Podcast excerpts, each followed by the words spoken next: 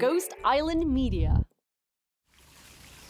La France et Taïwan. Les Français, les Taïwanais, Français les et Françaises, les à Taïwanais. Taïwan et en France. Les balades culturelles franco-taïwanaises.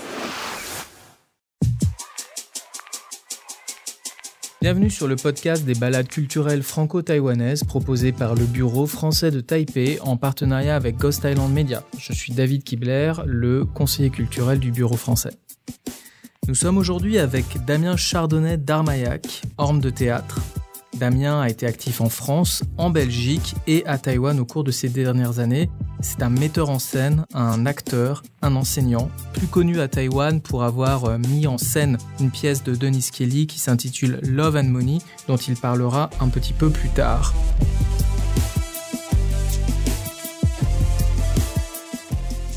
Ce qui est tout à fait évident avec Love and Money, c'est qu'il y a une interprétation taïwanaise. Et je me suis adapté à cette approche, à comment est-ce qu'on trouve des points d'intimité communs et des points de lecture communs dans le texte. C'est vraiment un spectacle binational. C'est un spectacle à la fois français et à la fois taïwanais. Bonjour Damien. Bonjour David. Avant de rentrer plus dans le détail du travail que tu as réalisé ici à Taipei, est-ce que tu peux nous en dire un peu plus euh, sur toi, sur le théâtre, sur le fait que tu as plusieurs casquettes, à la fois metteur en scène, professeur et acteur? Mon parcours s'est toujours caractérisé par le fait que je n'étais ni seulement un praticien, ni seulement un théoricien, mais à la fois un praticien et un théoricien. C'est-à-dire que je me suis formé en tant qu'acteur au cours Florent à Paris, et en même temps, j'ai suivi une formation universitaire qui ont accompagné mon chemin vers la mise en scène également, aller regarder euh, le théâtre euh, non seulement du côté de la pratique, mais aussi du côté de sa construction théorique et historique. Tu es euh, également un professionnel de l'enseignement du théâtre, notamment au cours Florent à Bruxelles. Au fond, tout ça, ça montre une très grande passion pour le théâtre. Qu'est-ce que c'est pour toi la passion pour le théâtre? Comment s'exprime-t-elle? Il y a une chose qui me fascine dans le théâtre, c'est le fait que le, théâtre est un art qui ne peut pas mentir. Alors c'est étrange de dire ça parce que d'une certaine manière, c'est par définition l'art du mensonge. Mais en même temps, quand on a un spectateur qui regarde un acteur, ça se passe ici et maintenant. On peut pas échapper en fait à la tension de cette rencontre. Il y a quelque chose de l'ordre d'un rapport unique. C'est-à-dire que même si on va refaire une pièce plusieurs fois, plusieurs jours de suite, chaque nouvelle représentation est une nouvelle rencontre avec le public et c'est un nouveau dialogue qui se crée. Et cette magie de l'instant, cette magie du rapport qu'il faut sans arrêt recréer, pour moi, incarne comme une d'essentiel de la vie. Mhm. Et je crois que c'est pour ça que je trouve ça absolument merveilleux. Il y a évidemment énormément d'autres arts. Quand on lit un livre, par exemple, on peut s'arrêter, on peut le poser, on peut rêver, on peut partir, euh, on peut décider de son rapport à la lecture. Et assez paradoxalement, j'aime la contrainte au théâtre de l'obligation de cette rencontre. Et je crois que quand j'enseigne, fondamentalement, ce que j'enseigne, c'est comment est-ce qu'un interprète fait pour travailler ce point de rencontre entre l'endroit où il est lui et l'endroit où est le spectateur qui le regarde. Mhm. Et cette casquette de professionnel de l'enseignement du théâtre a été mobilisée à Taïwan, puisque tu as animé des ateliers avec des acteurs euh, taïwanais dans le cadre d'un accord de coproduction avec le Phoenix à Valenciennes et le Théâtre national de Taipei. Donc pour nos auditeurs, euh, on peut préciser qu'un accord de coproduction, ça emmène euh, les personnes qui travaillent dessus à venir à plusieurs reprises à Taïwan, à avoir une relation de long terme et au final surtout à produire un projet ensemble qui dans ton cas était euh, le spectacle que peut-être certaines personnes qui nous écoutent ont pu voir. Est-ce que tu peux nous en dire un peu plus en tant qu'artiste et en tant que metteur en scène? Pourquoi Taïwan? Comment cette relation de travail s'est faite? La relation, euh, la rencontre avec Taïwan s'est d'abord créée alors que je montais mon premier spectacle euh, avec euh, la scène nationale de Valenciennes, le Phoenix. Je montais Andromaque de Racine. Et alors que je travaillais sur ce spectacle, Romaric Dorier, qui est le, directeur du Phoenix, euh, m'a proposé de rencontrer l'équipe taïwanaise du NTCH. Une première rencontre a pu s'effectuer à ce moment-là et en fait qui en a entraîné une autre, puis une autre, puis une autre. Et puis je suis arrivé avec le texte de Dennis Kelly, euh, qui l'a particulièrement intéressé parce qu'elle elle trouvait que le texte faisait écho avec euh, beaucoup de, de problématiques taïwanaises. Et puis au fur et à mesure, en fait, comme ça, une relation s'est créée. Et ça fait euh, maintenant bah, 4 ans en fait que cette aventure a commencé de manière, euh, de manière merveilleuse. Alors effectivement, euh, tu parles de, plusieurs années. Ce qui est assez remarquable dans ce projet, c'est que l'intégralité de la distribution, c'est-à-dire des, des, acteurs euh, qui vont euh, jouer la pièce, est taïwanaise. Ce sont essentiellement des acteurs taïwanais avec lesquels tu as travaillé, que tu as recruté pour ce projet. Comment est-ce qu'on prépare un projet d'une telle ampleur sur autant d'années, avec autant de monde? Comment est-ce que tu as abordé ton arrivée à Taïwan et la prise de contact avec les professionnels taïwanais Alors déjà, on prend le temps. On prend le temps euh, de rencontrer un certain nombre de personnes, de faire des voyages de repérage, de pas se précipiter dans le travail parce que euh, nous avons des façons d'aborder le sujet, de comprendre les choses qui ne sont euh, pas forcément identiques. Et du coup, on a besoin de s'adapter déjà aux uns aux autres. Et la première chose à faire avant de se lancer très concrètement dans le travail, c'est de commencer par se comprendre, de commencer par s'apprivoiser, de commencer par se familiariser les uns avec les autres. Moi, j'ai souhaité me plonger dans la culture taïwanaise et de ce point de vue, j'ai été merveilleusement accompagné par euh, toute l'équipe euh, du NTCH qui m'ont permis vraiment de, d'accéder à une connaissance beaucoup plus fine de la culture taïwanaise, de ce qu'est Taïwan aujourd'hui, en rencontrant un certain nombre, enfin simplement en discutant avec les personnes avec lesquelles je travaillais au quotidien, euh, en marchant dans la ville, en, allant goûter à, la nourriture, à tous les food shops, en rentrant dans tous les restaurants, en traversant les magasins, en, se perdant dans les petites rues de la ville, etc. Et voilà, c'est d'abord ça qui, avant de commencer à travailler, était, euh, était essentiel.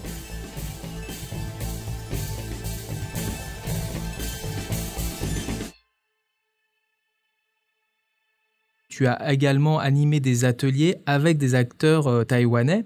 Quand on sait qu'on va travailler dans une culture qui est très différente, comment est-ce que, euh, est-ce que dans ton approche d'enseignant, tu as une méthode particulière? Je ne suis pas un homme de, je suis pas un homme de technique. Euh, Je sais en arrivant à Taïwan que c'est une question qu'on m'a beaucoup posée. Quelle est ta technique Quelle est ta méthode? Est-ce que je suis Stanislavski ou est-ce que je suis Meyerhold ou est-ce que je suis ci ou ça, etc. Euh, je ne suis pas de méthode. En tout cas, je ne suis pas de méthode à la lettre. Elles sont utiles toujours pour développer certains aspects du travail, mais elles ne sont jamais suffisantes en tant que telles. C'est-à-dire, il faut toujours les dépasser, les méthodes. Il faut toujours apprendre à les dépasser.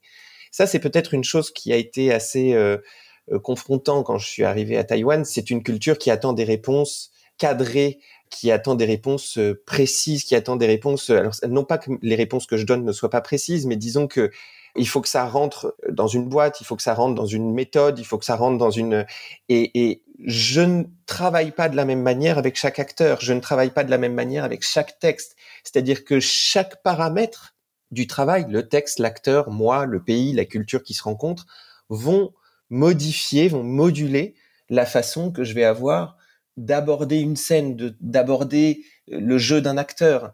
Ce qui est tout à fait évident euh, avec Love and Money, c'est que je suis ravi de la qualité d'interprétation à laquelle on est arrivé avec les acteurs taïwanais, mais alors vraiment ravi. Je trouve que les cinq acteurs qui sont sur la pièce sont vraiment des acteurs exceptionnels, mais il est tout à fait évident que si je le montais en français, par exemple, ou en anglais avec des acteurs européens, l'interprétation ne serait pas du tout la même. Il y a une interprétation taïwanaise littéralement du texte et je me suis adapté moi aussi dans mon travail à cette à cette approche à cette à comment est-ce qu'on trouve des points d'intimité mmh. communs et des points de lecture communs dans le texte euh, maintenant c'est vrai que ce spectacle n'est ni un spectacle complètement français ni un spectacle complètement taïwanais c'est vraiment un spectacle binational c'est-à-dire que c'est un spectacle à la fois français et à la fois taïwanais mmh.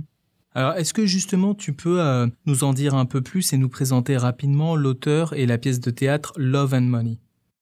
Alors Love and Money, c'est une pièce qui a été écrite par Dennis Kelly. Dennis Kelly est un auteur euh, britannique euh, vivant qui s'est formé lui aussi en tant qu'acteur et qui est devenu euh, scénariste et auteur de théâtre. Il a écrit pour la télé, il a écrit des comédies musicales. Il est aujourd'hui très connu dans le milieu du théâtre parce que, si vous voulez, des auteurs, des auteurs de théâtre, il y en a, il y en a beaucoup. Des auteurs de théâtre de cette qualité-là, avec cette qualité d'écriture-là, ça, c'est des choses qu'on rencontre une fois tous les, tous les 30 ans, tous les 40 ans tout d'un coup, on se dit, ah tiens, là, on tient un auteur majeur. On tient un auteur majeur. La pièce Love and Money part d'une rencontre entre deux aspects de la vie qui sont tout à fait opposés. L'argent et l'amour sont vraiment deux concepts qui cohabitent euh, assez mal ensemble euh, et qui ne réfléchissent pas du tout de la même manière. L'argent qui crée euh, la folie chez les hommes et l'amour, lui, qui procède de l'intimité. L'argent qui est une totale fiction alors que l'amour est une, est une biologie, une intimité du corps, etc., etc. Et Dennis Kelly organise autour de cette question une pièce qui travaille autour de sept scènes, sept tableaux qui se construisent autour d'un couple qui est justement en difficulté financière et qui nous font traverser en fait euh, l'histoire de ce couple depuis plusieurs points de vue. Euh. C'est une pièce qui est difficile à décrire, mais qui est euh, absolument passionnante dans la façon qu'elle a d'aborder le sujet du rapport de l'amour et de l'argent. Alors, on, dit parfois que le tout est plus que la somme des parties. Là, c'est une pièce de théâtre d'un auteur euh, britannique. Tu es un metteur en scène français, à travailler en langue chinoise avec des auteurs taïwanais, avec euh, des professionnels, notamment un compositeur, euh, compositeur musical français.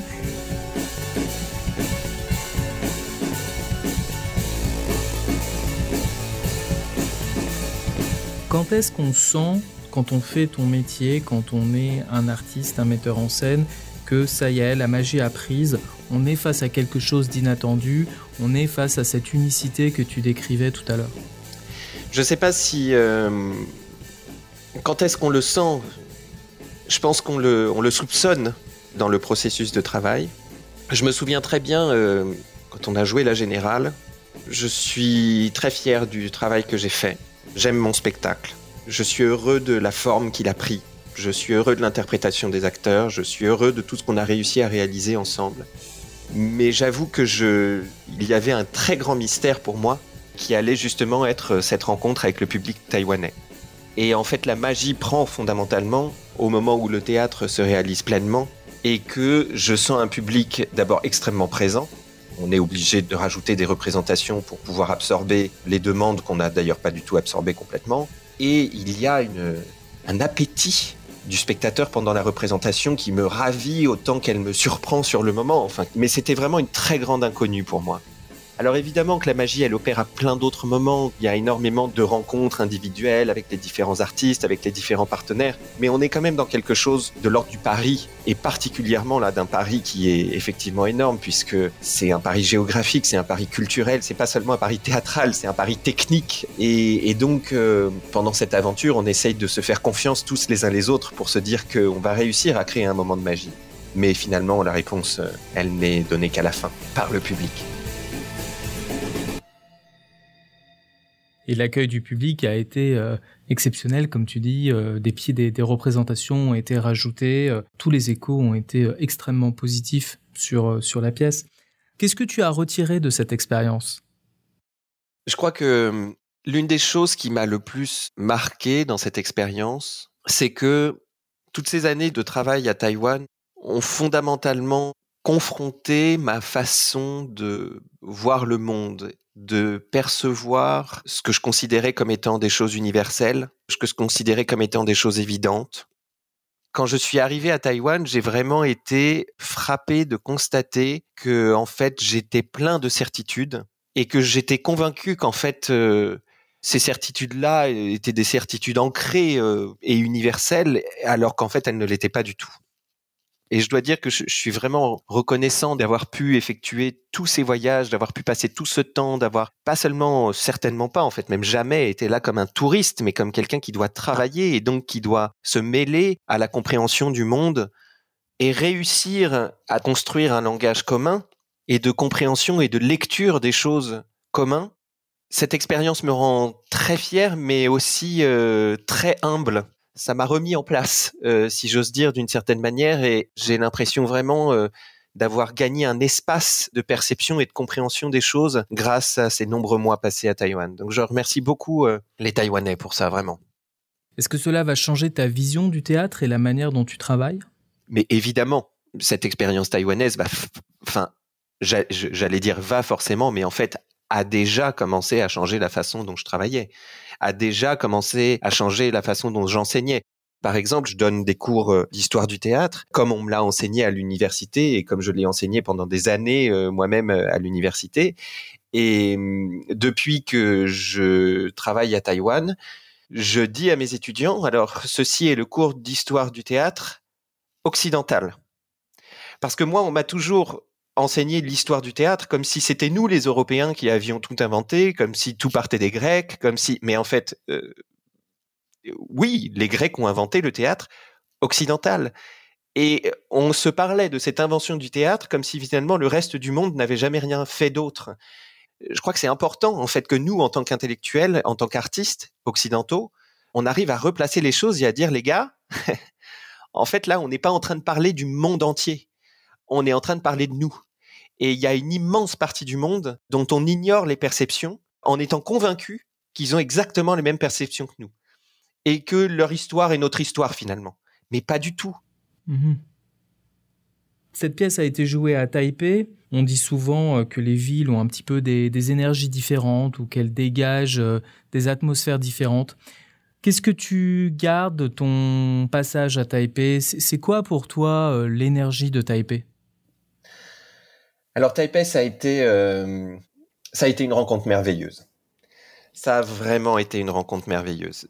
Je suis tombé amoureux de cette ville. Je suis tombé amoureux justement de son énergie vrombissante, euh, pleine de voitures, euh, de trafic, grouillante comme ça dans tous les sens en permanence avec cette espèce d'énergie continue qui ne s'arrête pas, cette régularité permanente du trafic entrecoupé euh, d'une multitude de petits îlots assez magiques où on va se perdre à l'intérieur euh, euh, des petites rues qui sont encadrées par ces grandes avenues hyper circulantes. C'est une ville à la fois d'hyper bruit, d'hyper lumière avec des écrans partout, toujours avec des magasins qui sont ouverts 24 heures sur 24. Et puis cet intérieur de la ville qui est beaucoup plus intime, qui est beaucoup plus petit, qui est beaucoup plus végétal aussi. la street food, bien entendu aussi. Alors ça, moi qui suis euh, un passionné de, de, nourriture et qui, comme tout bon Français, euh, adore euh, manger.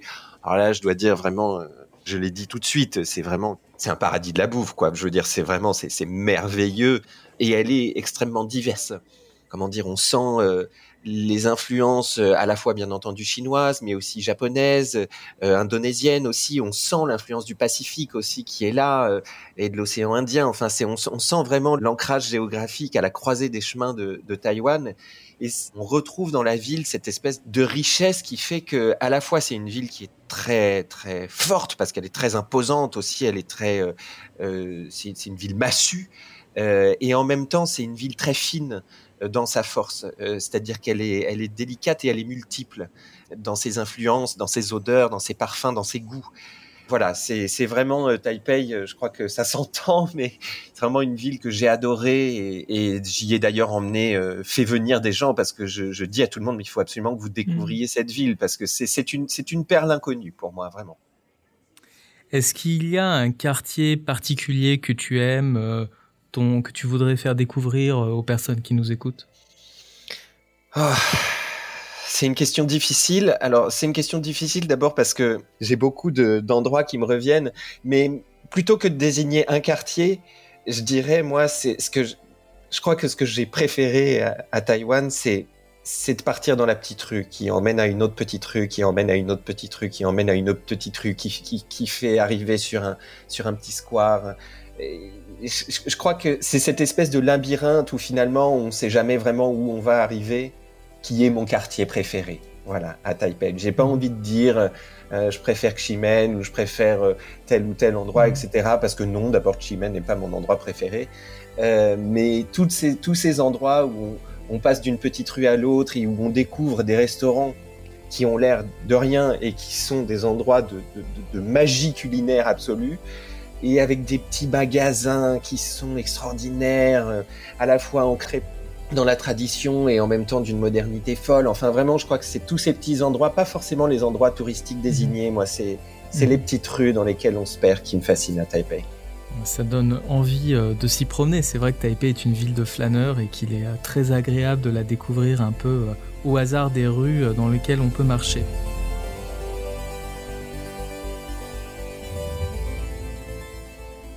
Comment est-ce que tu vois la, suite de ta relation avec Taïwan? Est-ce qu'il y a un aspect particulier de, la culture taïwanaise que tu aimerais approfondir ou que tu aimerais découvrir?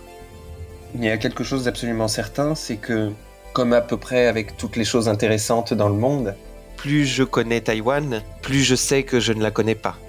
Plus je mesure sa densité, sa profondeur, plus je mesure la diversité euh, et la complexité de sa culture et, des rapports qui s'y jouent. Je ne vais pas faire mystère de ça, c'est que la rencontre a été si belle, à la fois avec euh, les acteurs culturels sur le terrain, mais aussi avec le public, que le désir de revenir à Taïwan est très fort. Euh, ça fait un an d'ailleurs aujourd'hui, à l'heure où on fait cette interview, il y a un an j'arrivais à Taipei pour commencer la création de Love and Money. Et je dois dire que depuis quelques jours, euh, je suis baigné d'une certaine nostalgie. J'aurais été bien heureux là de pouvoir remonter dans un avion et, revenir à Taïwan. Tu as parlé tout à l'heure des ateliers, des workshops que j'ai donnés, euh, à la fois théoriques et pratiques, puisque j'ai fait une conférence aussi au NTCH sur l'acteur. Et j'ai bien vu aussi dans ces moments d'échange pédagogique qu'il y a une vraie rencontre qui s'est opérée. Et je dois dire que la perspective de pouvoir euh, peut-être bah, justement venir partager euh, un moment d'enseignement euh, à Taïwan et à Taipei dans les universités par exemple ou avec le théâtre ou peu importe en fait. De venir faire une session de formation d'acteurs je crois que c'est quelque chose que j'aimerais beaucoup et puis pour continuer en fait finalement à rêver peut-être sur d'autres œuvres sur d'autres façons de, de, continuer à collaborer. En tout cas moi, j'ai pas fini de découvrir ce pays et je l'aime tellement que j'ai bien l'intention euh, d'y revenir, euh, quelles que soient les portes d'entrée. Merci beaucoup d'avoir partagé avec nous ce grand intérêt, cette passion pour Taipei et pour Taïwan.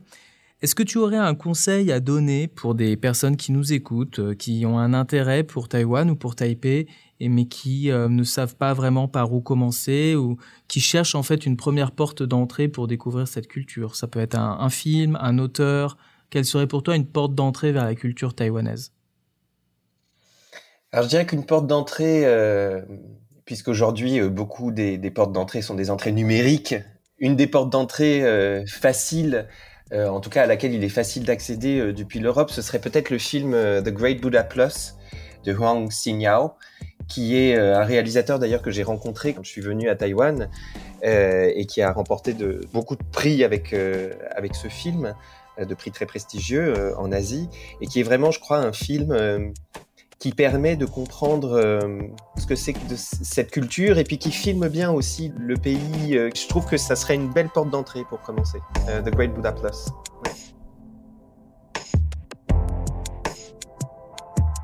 Merci beaucoup pour ce conseil et merci beaucoup pour, euh, pour cet entretien, Damien. Je crois que nous espérons euh, toutes et tous que tu reviendras travailler à Taïwan et que le public taïwanais pourra découvrir une prochaine production.